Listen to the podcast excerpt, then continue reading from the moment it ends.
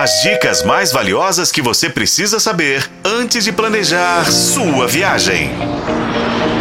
Sua viagem.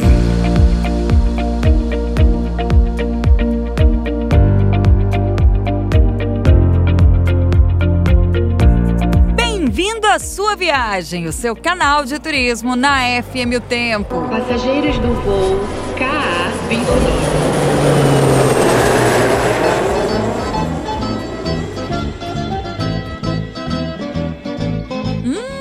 Gente, nossa, só de ouvir essa música eu automaticamente já senti o cheiro, tá? De espaguete, nhoque, brusqueta, pão, gente. Nossa, pizza!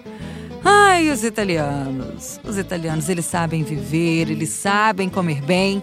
Aliás, é deles que a gente fala nessa série do podcast Sua Viagem, no episódio de hoje, nos dois próximos também. E antes de qualquer coisa, a gente te contextualiza para você entender o motivo dessa homenagem. No dia 17 de fevereiro de 1874, o veleiro La Sofia atracou no Porto de Vitória, no Espírito Santo, trazendo aí de Gênova cerca de 380 famílias italianas. E essa chegada marcaria o início da imigração italiana em massa para o Brasil. Essa data, gente, foi comemorada em todo o país na semana passada. De 1870 a 1920, o IBGE registrou que 1 milhão e 400 mil italianos entraram no Brasil. Minha avó foi uma delas. Ao longo das últimas décadas, foram mais de 11 milhões. Como em todo mundo, os imigrantes ajudam a formar a nossa identidade enquanto nação.